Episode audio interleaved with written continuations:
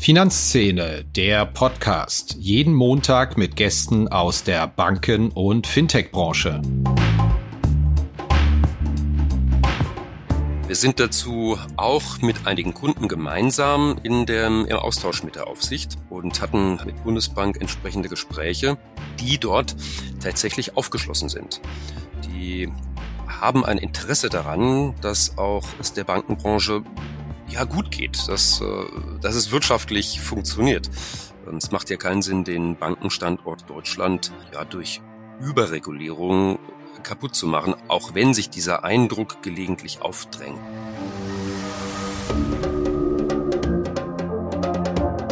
Hallo und herzlich willkommen zu einer neuen Episode von Finanzszene, der Podcast. Ja, wir sprechen heute über ein Boomthema der Banken- und Fintech-Branche, künstliche Intelligenz, kurz KI. Und natürlich ist das auch eines der großen Buzzwords der Branche, in dem ganz viel drin steckt. Chance auf höhere Erträge, Chancen auf effizientere Organisationen und damit auch Chancen auf Kosteneinsparung. Aber was genau ist da eigentlich machbar? Welche praktischen Beispiele für den KI-Einsatz gibt es bereits? Ist das eher ein Thema des Frontends bei Kunden oder des Backends innerhalb der Banken und Fintechs? Wir versuchen heute mal diesen Pudding an die Wand zu nageln, wie es so schön heißt, und gehen auch mal der Frage nach, was eigentlich die Aufsicht, also Bundesbank und BaFin dazu sagen, wenn zunehmend Prozesse von KI-Systemen erledigt werden, etwa im Bereich Geldwäsche. Spoiler, die stehen der Sache offenbar recht aufgeschlossen gegenüber. Mein Gast zu diesem Thema ist ausgewiesener Experte auf dem Gebiet, auch für den Praxiseinsatz. Es ist Lars Ludwig, CEO von Targens. Tagens ist Partner von Finanzszene.de, deshalb auch hier unser klarer Disclaimer. Sie hören einen Partner-Podcast. Ich hatte auch in diesem Podcast wieder eine schöne Lernkurve als Host. Ich hoffe, Sie auch. Viel Spaß in dieser knappen halben Stunde.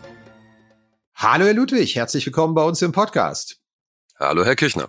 Ich glaube, eine Frage drängt sich im Moment auf. Es sind ja ganz bewegte Zeiten. Wir haben einen Krieg in Europa. Wir haben eine Zinswende laufen.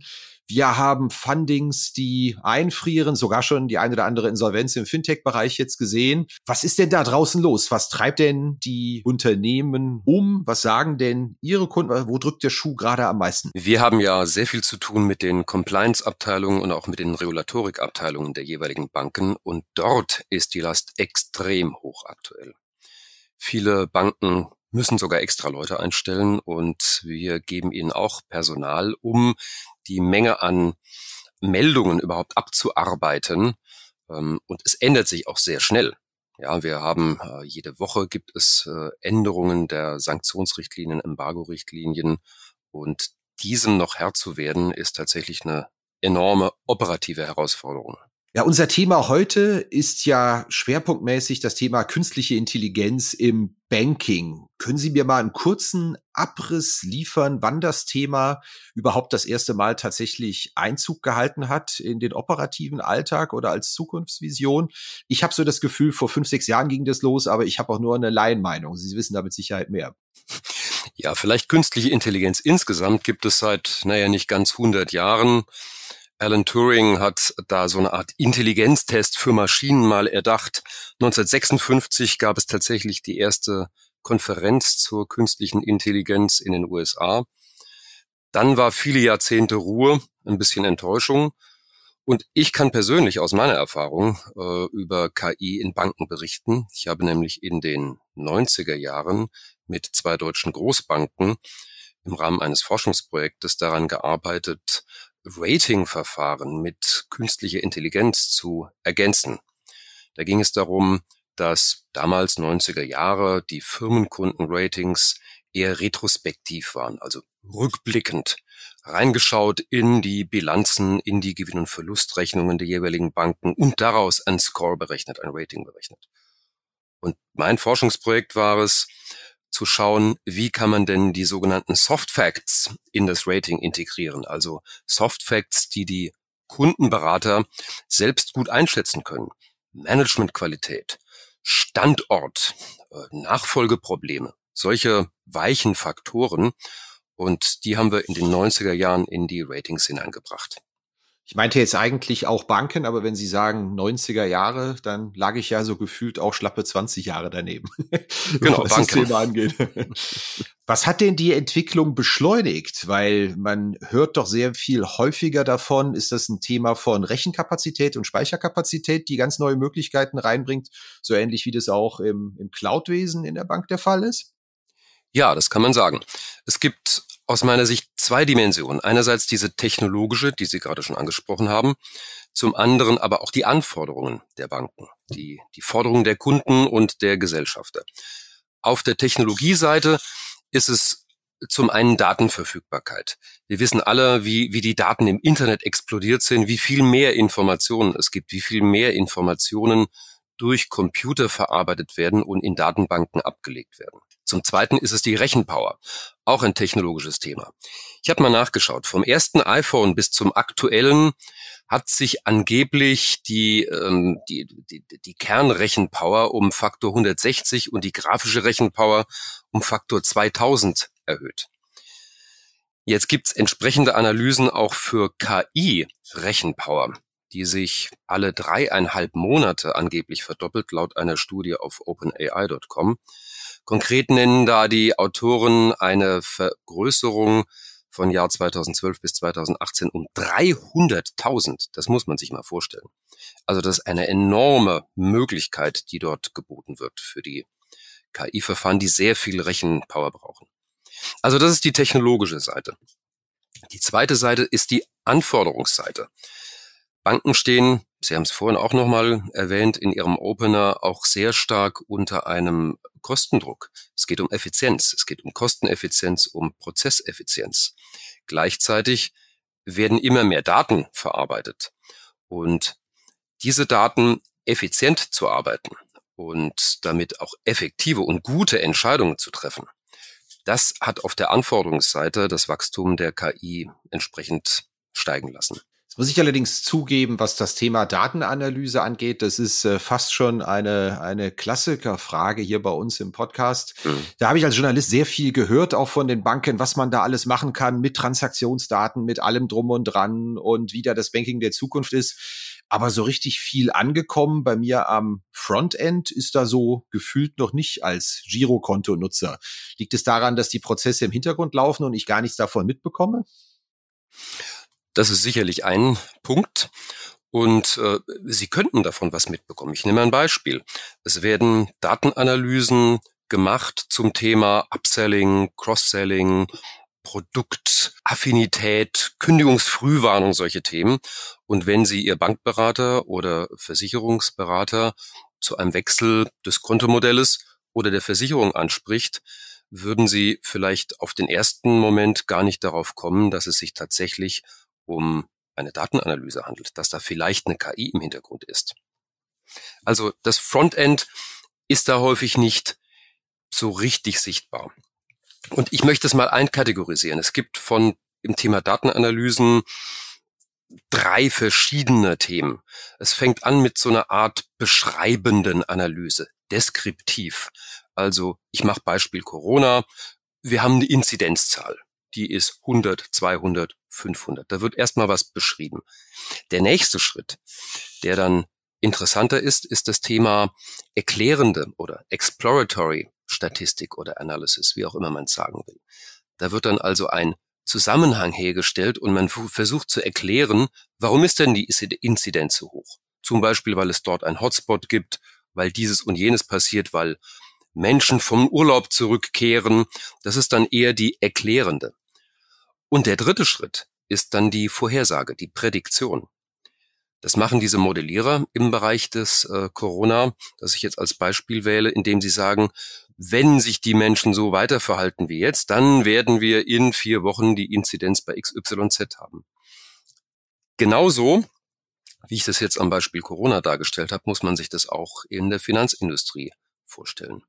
Zunächst mal wird eine reine faktische Analyse gemacht welcher Nutzer nutzt denn welches Produkt, welches Kontomodell, welche Versicherung, wie häufig, um dann zu sagen, ah, woran liegt das denn? An welchen Produktmerkmalen liegt das denn? Oder an welchen Änderungen des Kundenverhaltens liegt das dann?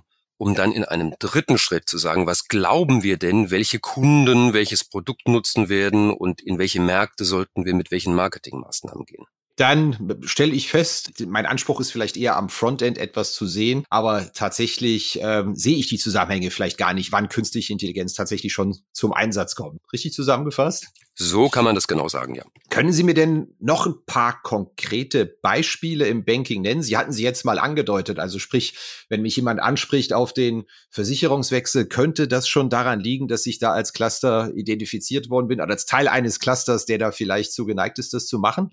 Gibt es da ein paar konkrete Beispiele, was wirklich auch funktioniert? Also ich will ähm, ein Beispiel gern anführen von äh, einem System, was wir auch äh, erstellt haben. Das ist jetzt nicht die Bankbranche, das war ähm, eine Pharmabranche, lässt sich aber genauso auf Banken übertragen. Und zwar ein, ein Digital Call Assistant. Es geht da um Hotline-Unterstützung. Die Hotline-Systeme, Sie rufen also bei, bei, Ihrem, bei Ihrem Berater an und möchten irgendwas haben. Der braucht dann in der Regel verschiedene Systeme, die er dort selber nutzt, um ihnen eine Auskunft zu geben. Also zum Beispiel gibt es ein CRM-System, wo Sie als Kunde gelistet sind. Dann geht es im zweiten Schritt um ein Produktsystem, ja, damit der Berater sagen kann, ah, der Kredit rechnet sich so und so oder das andere Dinge rechnen sich so und so. Und dann gibt es zum dritten auch noch ähm, sein, sein zum Beispiel Absatzplanung. Was hat er denn vor? Ähm, welche Ziele hat er denn? Und diese Systeme muss der Berater, wenn Sie ihn anrufen, händisch bedienen, muss sich vielleicht durch zwei, drei verschiedene Systeme klicken. Und wir haben einen Digital Call Assistant ähm, erarbeitet, der den Anrufenden analysiert im Sinne von Spracherkennung, Texterkennung und analysiert, was er denn eigentlich will diesen Erkenntnissen automatisch in die jeweiligen Systeme, also in ein CRM-System, in Ihr Kontostandssystem, in das Produktdarstellungs- oder Kalkulationssystem hineingeht und dem Kundenberater die entsprechende Maske automatisch aufploppen lässt. Mit dem Vorteil, dass der Berater sich Zeit spart, dass er viel schneller die Antwort geben kann, dass die Gespräche schneller auf den Punkt kommen, sie bessere, konkretere, schnellere Antworten kriegen und äh, die Bank, der Kundenberater, Zeit spart. Mhm. Ich hoffe, das funktioniert besser als die Chatbots. Ich habe immer das Gefühl, die Frage, die ich habe, äh, ich soll bitte den Chatbot nutzen, der beantwortet ganz, ganz viel. Und ich denke immer, meine Güte, ja, also das, was der Chatbot beantworten kann, wenn es so einfach wäre, dann würde ich nicht fragen. Ich komme da sehr selten weiter und fahnde dann auch immer verzweifelt nach der Kundenfunktion. Aber gut, das ist nur äh, nach der Kontaktfunktion. Aber das ist nur äh, persönliche Erfahrung. Ja. Ich kann diese Erfahrung völlig teilen. Insofern ist da auch noch ein Mensch äh, integriert in dem Beispiel, was ich gerade sage, okay. ähm, der dann auch nochmal sein, sein Gehirn einschalten kann und seine Empathie äh, zu dem Anrufenden entsprechend äh, wirken lassen kann. Das ist nämlich ein Thema, was Chatbots und KI nicht wirklich kann. Sie sind nicht empathiefähig. Selbst wenn es so erscheint, ist es nicht so. Sie haben jetzt ein praktisches Beispiel aus der Pharmabranche genannt, aber klar, nachvollziehbar, ähm, dass sowas sich auch übertragbar ist auf Banken und die Anrufererkennung und Stimmen- und Textanalyse funktioniert nachvollziehbar. Ich bekomme allerdings das Thema künstliche Intelligenz in der Regel als ganz dickes Ding in zwei Feldern von Banken vorgetragen. Das eine ist so die Konto- und Umsatzanalyse, Transaktionsanalyse. Das andere ist das Thema Geldwäscheprävention. Hab auch da ich als Journalist möglicherweise ein schiefes Bild von den Einsatzgebieten in Banken oder sagen Sie, ja, das, das sind schon Themen? Das sind Themen und ich gehe gern mal auf die, die Geldwäscheprävention ein. Bislang war es in der Regel so, dass die Geldprävention ähm, auf Basis von einer Kundengruppensegmentierung mit hart verdrahteten Regeln gemacht wird. Da haben Banken nicht selten mehrere hundert, gar sogar tausend Regeln, um entsprechende Kundengruppen zu clustern. Das sind häufig statische Attribute aus den Kundenstammdaten, die dort kategorisiert werden. Ich mache mal ein zugegebenermaßen vereinfachtes Beispiel. Da geben also Kunden als Beruf Manager ein. Sicherlich ist es für die Kategorisierung hinsichtlich der Geldwäsche ein Unterschied, ob das ein Facility Manager ähm, oder ein, ein, Geschäftsführer einer Firma ist. Beides wären Manager. Das heißt also, aufgrund von statischen Regeln klassifizierte Kundengruppen sind nicht wirklich richtig gut. Die sind akzeptabel, aber es geht besser. Was man jetzt mit künstlicher Intelligenz macht, ist, dass man die tatsächliche Zahlungsverkehrstransaktionen überprüft. Also zum Beispiel, wie häufig werden Transaktionen durchgeführt? In welchem Volumen? In welchen Regionen? Inland, Ausland? An welche Rechtsformen wird welches Geld überwiesen? Und, und, und.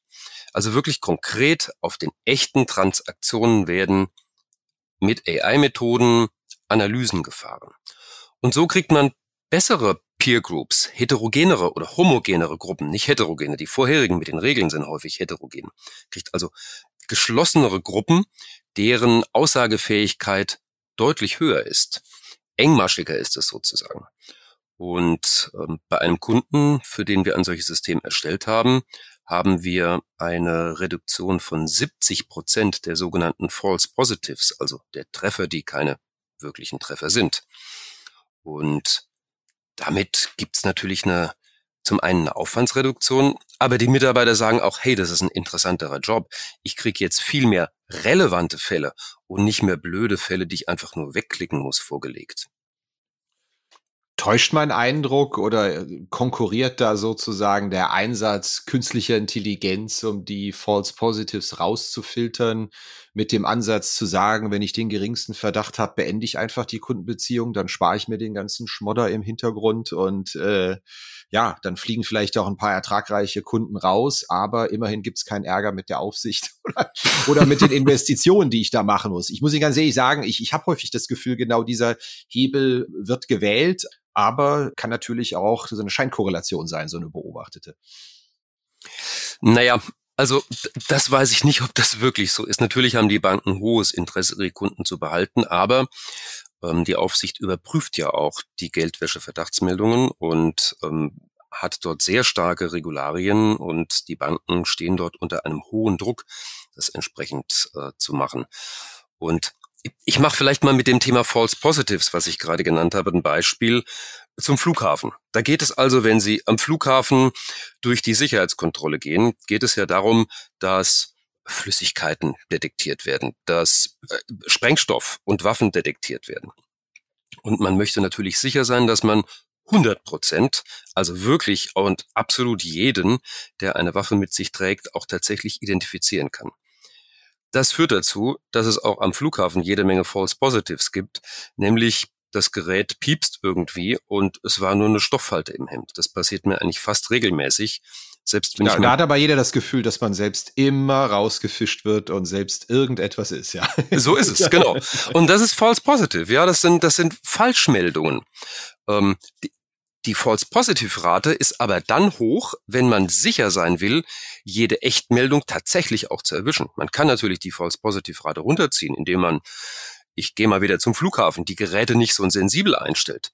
Mit dem Risiko, dass sie dann einen tatsächlichen, der den Messer dabei hat oder Schlimmeres, nicht erwischen. Das korreliert miteinander. Was sagt denn die Aufsicht zu den Initiativen diesbezüglich? Ist die da äh, up-to-date, auf Draht, was diese Geschichten angeht? Steht die denen wohlwollend gegenüber? Weil ich höre sehr häufig, gerade was Geldwäscheprävention angeht, ist tatsächlich, ist mir seit einiger Zeit auch neu, das Interesse der Aufseher, dass die Prozesse wirklich effizient laufen und sich nicht davon beeindrucken lässt, wenn das personell oder monetär zugebombt wird in diesem Bereich. Also wir sind dazu auch mit einigen Kunden gemeinsam in dem, im Austausch mit der Aufsicht und hatten äh, mit, mit Bundesbank entsprechende Gespräche, die dort tatsächlich aufgeschlossen sind. Die haben ein Interesse daran, dass auch es der Bankenbranche ja gut geht, dass, äh, dass es wirtschaftlich funktioniert. Ähm, es macht ja keinen Sinn, den Bankenstandort Deutschland ähm, ja durch Überregulierung äh, kaputt zu machen, auch wenn sich dieser Eindruck gelegentlich aufdrängt. So. Ähm, es gibt aber ganz klare Anforderungen. Eines ist zum Beispiel, es gibt ein Prinzip, äh, was die Bundesbank in auch einem Paper veröffentlicht hat. Das ist nämlich Putting the Human in the Loop. Das heißt, es muss bei kritischen Entscheidungen immer noch ein Mensch dabei sein alleine eine alleinige automatisierte Entscheidung, sei sie regelbasiert oder mit künstlicher Intelligenz oder wie auch immer, wird nicht akzeptiert. Also offen, aber nach wie vor mit menschlichem, ja, mit menschlichem Denken da drin. Das heißt im Flughafenbeispiel, wenn die Sicherheitskontrolle vollkommen automatisiert von diesen Systemen vollzogen werden könnte, von dem Band und diesem Tor, durch das man durchgeht, dann müsste immer noch einer da stehen und den ganzen Prozess sich anschauen ähm, und vielleicht mal sagen, hm, da bin ich mir nicht sicher so ungefähr, ja. Genau so schaut's aus. Das heißt, den Begriff Blackbox-Problem habe ich ja tatsächlich auch schon mal gehört in dem Zusammenhang. Dieser Mensch, der noch in diesen Prozess integriert ist, der soll genau dieses Blackbox-Problem verhindern, dass man hinterher eigentlich gar nicht weiß, warum und wieso werden Leute durchgewinkt oder rausgefiltert. Ganz genau. Und ähm, beim Blackbox-Problem geht es um die Erklärbarkeit, um die Nachvollziehbarkeit von entsprechenden KI-Modellen oder auch automatisierten Entscheidungen ganz allgemein. Und die Buffin spricht da eher von einem Greybox, was sie anstrebt als Ziel. Also es muss nicht 100% durchsichtig sein, aber sie hat die Anforderungen, dass das analytische Modell, was dahinter liegt, grundsätzlich mal auch mathematisch erklärbar ist. Und nicht nur eine wilde, wirre Statistik, sage ich jetzt mal, sondern nachvollziehbare Struktur des Gesamtsystems. Zum einen. Zum zweiten geht es auch um die Nachvollziehbarkeit einer einzelnen Entscheidung. Heißt also, wenn ein Geldwäsche-Verdachtsfall geschlossen wird oder andersrum, es wird ein Verdachtsfall tatsächlich als solcher erhärtet, dann ist die Anforderung der BaFin an den Algorithmus, dass er sagt, warum ist das denn so? Wo kommt denn die entsprechende Empfehlung oder vielleicht auch Schluss des automatisierten Systems her. Und dazu liefern unsere Systeme zum Beispiel ähm, entsprechende Zusammenhänge und Wahrscheinlichkeit. Also ich mache ein Beispiel. Ähm, es geht um Namen häufig beim Thema Geldwäsche. Es geht um Rechtsformen. Ähm, es geht um Länder, in die etwas geht. Es geht um Firmen, von denen etwas an die etwas gezahlt werden. Und unsere Systeme sagen dann zu 97 Prozent ist die Firma Schnipselhuber ähm, Geldwäsche verdachtsbegründend. Zu weiteren x Prozent ist der Absender Geldwäsche verdachtsbegründend. Zu weiteren y Prozent hängt es am Land oder was auch immer. Das heißt, durch diese Kriterien, die mit Wahrscheinlichkeiten versehen zu einem Treffer führen, wird es auch für den Menschen dann nachvollziehbar. Er kann sich genau diese Kriterien dann anschauen, dann auf genau die Kriterien, die das System rausgeworfen hat, nochmal prüfend draufsehen, wird es nachvollziehbar. Und der dritte Punkt, der da häufig genannt wird von der Bundesbank, nennt sich Determinismus. Heißt also, es soll ähm, reproduzierbar sein. Wenn ich den gleichen Fall in drei Tagen nochmal vorlege, soll auch das gleiche wieder rauskommen. Eine Blackbox bleibt es aber natürlich letztlich oft für den Kunden. Also gerade wenn es um Geldwäsche-Themen geht, bei meinen Recherchen zeigt sich ja immer wieder, der Kunde selbst ist häufig völlig ahnungslos, warum er denn die Verbindung gekündigt bekommt, warum er ein Verdachtsfall ist, weil die Bank ihm natürlich auch keine Auskunft darüber erteilt, wieso, weshalb, warum. Das äh, können Sie hoffentlich nachvollziehen, dass es frustrierend ist für viele in dem Zusammenhang. Absolut, aber das ist eine Frage der Kommunikation der Banken, ähm, die sie dann nicht machen. Für die Banken selbst, für die Entscheider in den Banken muss das und soll das transparent und klar sein. Im Sinne eines Greybox-Modells für die KI. Ich hoffe jetzt, unsere Hörer sind schlau genug, ihre Antwort richtig einzuordnen, weil die Frage natürlich sinngemäß ist, einen Friseur zu fragen, ob man einen Haarschnitt braucht. Es ist ja Teil ihrer Dienstleistung. Aber machen denn, macht denn die Mehrzahl der Banken die Arbeit an der künstlichen Intelligenz hausintern? Oder ist das ein Thema, was konsequent ausgelagert wird an andere Berater in dem Zusammenhang? Oder läuft das so nebenher? Die einen setzen selbst ihre Kapazitäten dran und die anderen geben es nach draußen. Ich frage es insbesondere deshalb, weil dieses Onshoring und Nearshoring ja ein ganz großes Thema im Bankenbereich ist, dass sie sich zutrauen, die Dinge doch eher selbst zu machen, die früher noch ausgelagert worden sind. Wie ist denn da der, wie sehen Sie denn da den Markt bei KI-Themen? Bei KI-Themen sehe ich ganz klar, dass die Banken auf entsprechende externe Berater sich verlassen.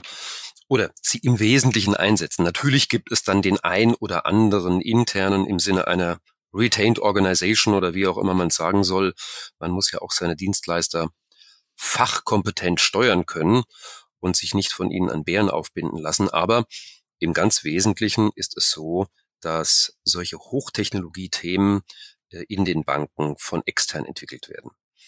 Das hat sicherlich auch mit dem, dem Arbeitnehmermarkt zu tun. Wir haben ja einen, einen unglaublichen Kampf um Talente, den auch wir bei Tagens entsprechend feststellen. Und die, ich sag mal, die schlauesten KI-Köpfe wollen auch in einer coolen, modernen, technologieaffinen Arbeitswelt sein. Und das sind viele der traditionellen Banken vielleicht noch nicht ganz. Haben Sie denn selbst in Ihrem Verbraucheralltag ein Näschen dafür, wo KI zum Einsatz kommt? Sie haben ja jetzt ein paar Beispiele genannt. Klar, im Bankenumfeld kennen wir es aus Kundensicht alle, aber vielleicht der, der Versuch, ein Cross-Selling zu machen oder Sie zu einer Immobilienfinanzierung zu bequatschen oder anzumailen. Riechen Sie das, wenn Sie das Gefühl haben, Sie werden KI-mäßig geclustert als Kunde? Ich habe manchmal schon den Eindruck, dass es so ist, ja. Doch durchaus. Das ist aber schwer zu beschreiben. Das ist eher so ein so ein Gefühl, äh, was also man so sich. Eine, so ein Nasenfaktor und eine mögliche Scheinkorrelation, ja. das kann sein, dass es eine Scheinkorrelation ist. Wissen Sie, das ist wie mit wie mit Spam-Mails. Also ich bild mir ein, dass ich da ein, ein sehr gutes äh, Näschen für habe. Ähm, meine Schwiegermutter vielleicht nicht so ein gutes Näschen für. Und okay. äh, so ist es vielleicht auch bei KI, Clustering, Kundensegmentierung, entsprechenden Ansprachen. Ja, was gut, was Spam-Mails angeht, dann ist man ja fast schon regelrecht beleidigt, was der Spammer glaubt, in welches Cluster man fallen würde, ja. Was aber eigentlich gar nicht passt, wo ich mir denke, wenn er mich spammt, dann spammt mich doch wenigstens mit dem, was mich interessieren würde als, genau. Äh, als Verbraucher. Sehr schön. Ja, dann lassen Sie uns noch einen kleinen Blick in die Zukunft werfen zum Abschluss. Äh, wir haben ja über einige Felder schon gesprochen, in denen KI zum Einsatz kommt. Ähm, gibt es da noch welche, die unbeackert sind, von denen Sie sagen, also äh, wenn die Kapazitätsausweitung, von denen Sie sprechen, die Rechnerleistung, die Speicherfähigkeiten weiter dermaßen exponentiell wachsen, wie sie es im Moment tun, dann sind künftig noch vielleicht ganz andere Sachen möglich. Es gibt Felder, natürlich. Die sind aber in Teilen auch noch deutlich vor uns. Ich fange mal mit dem mit einem sehr perspektivischen Feld an. Alles, was wir gerade besprochen haben, läuft unter dem Stichwort schwache KI. Da geht es also um künstliche Intelligenz für einzelne konkret definierte Aufgabenstellungen, die wir gerade erläutert haben.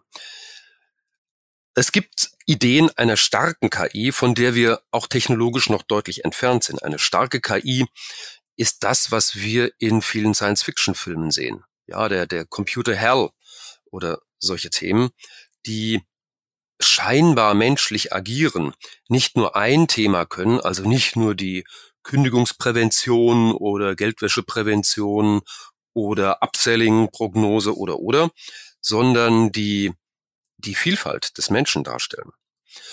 Und das wäre natürlich eine wesentliche Voraussetzung, dass wir, ich nehme jetzt nochmal das Thema Chatbot oder Alexa oder Siri, wirklich als Gegenüber wahrnehmen was ja heute nicht der Fall ist. Das ist ein Langziel, da sind wir aber auch technologisch noch deutlich von entfernt, muss man wirklich sagen. Insgesamt geht es in der äh, KI-Entwicklung meines Erachtens darum, dass die KI-Themen näher an den Menschen ranrücken. Sie sagten gerade am Anfang unseres Gespräches, dass es Ihnen so vorkommt, dass die Datenanalysen für Sie nicht sichtbar sind. Das wird sich, glaube ich, ändern zukünftig. Also es wird stärker dahin kommen, dass KI-Module und algorithmische Verfahren in der Kundeninteraktion agieren. Zum Beispiel einen digitalen Avatar. Denken Sie an das ABBA-Konzert, was jetzt durch die Presse gegangen ist. Ja, das ist jetzt natürlich ein Show-Act, aber man kann sich durchaus vorstellen, dass diese Technologie, die da mit den Avataren oder wie sie genannt waren, dass die auch in der Bankenbranche, in der Finanzbranche um sich greifen. Ja.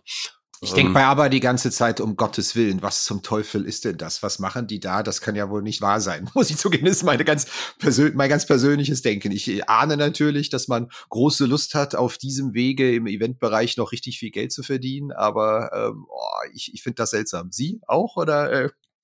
Also ich äh, habe gerade geplant oder ich überlege gerade, äh, ob ich dann nicht mal im Herbst hinfahre. Ich möchte mir das unbedingt anschauen, muss ich sagen. Aus Recherchegründen oder weil Sie, äh, weil Sie musikalisch Lust drauf haben? Eine Mischung von beidem. Also ah, mal wieder so ein schönes, in Anführungszeichen, Original-Aber-Konzert zu hören. Ja. Ich bin ja auch nicht mehr der Jüngste, insofern entspricht das also meiner Jugend. Ähm, das wäre sicherlich schön. Aber es interessiert mich auch von okay. der von der Darstellung, von, von den Möglichkeiten. Ja, das ist natürlich der Traum, wenn man das äh, mit beruflichem Einsatz begründen kann. Wer kennt das nicht sozusagen? Ich muss das beruflich machen. Meine allerletzte Frage, ähm, ich habe den Journalismus äh, Anfang der Nullerjahre betreten, den Finanzjournalismus und schon ungefähr, na, es ging relativ früh los, 2003, 2004 wurde mir prognostiziert, also irgendwann äh, wird die künstliche Intelligenz auch den Journalismus erobern und die Marktberichte und das alles, das wird dann alles äh, von KI geschrieben werden. Da braucht es dann eigentlich gar keinen hochbezahlten Redakteur mehr, der das alles macht, sondern das läuft über KI. Sehr viele Sachen laufen automatisiert schon in diesem Bereich, aber auch da habe ich das Gefühl, der, der ganz große Sprung ist noch nicht gekommen. Werden in 10, 15 Jahren auch ähm, im Journalismus äh, sehr viele Texte durch KI automatisch erstellt werden? Wie ist Ihre Prognose? Ich glaube ja. Ähm, ich habe vor einiger Zeit von einem äh, von Gedichten gehört, die teilweise von Menschen und teilweise von Computern geschrieben wurden, die dann ähm, entsprechenden Personen vorgelegt wurden. Und es ist kaum unterscheidbar, teilweise auch nicht unterscheidbar, also höchstens extrem erfahrene äh, Lektoren, will ich mal sagen, äh, können das überhaupt noch unterscheiden. Also im Bereich ähm, dieser Gedichte geht das schon ziemlich gut. Nun ist Journalismus typischerweise nicht ganz so strukturiert ähm, in der Sprache wie sowas Literarisches. Da ist es vielleicht noch einfacher, das zu machen, aber ich glaube, das wird auch auf den Journalismus sich übertragen. Ja. Ja, das war's wieder mit dieser Episode von Finanzszene, der Podcast. Wir sagen danke fürs Zuhören, freuen uns über Ihr Feedback unter redaktion.finanz-szene.de. Kontaktmöglichkeiten auch über Threema in den Notes zu diesem Podcast. Vielen Dank. Redaktion und Host Christian Kirchner. Coverdesign Elida Atelier Hamburg. Produktion und Schnitt Podstars bei OMR Hamburg. Musik Liturgy of the Street von Shane Ivers www.silvermansound.com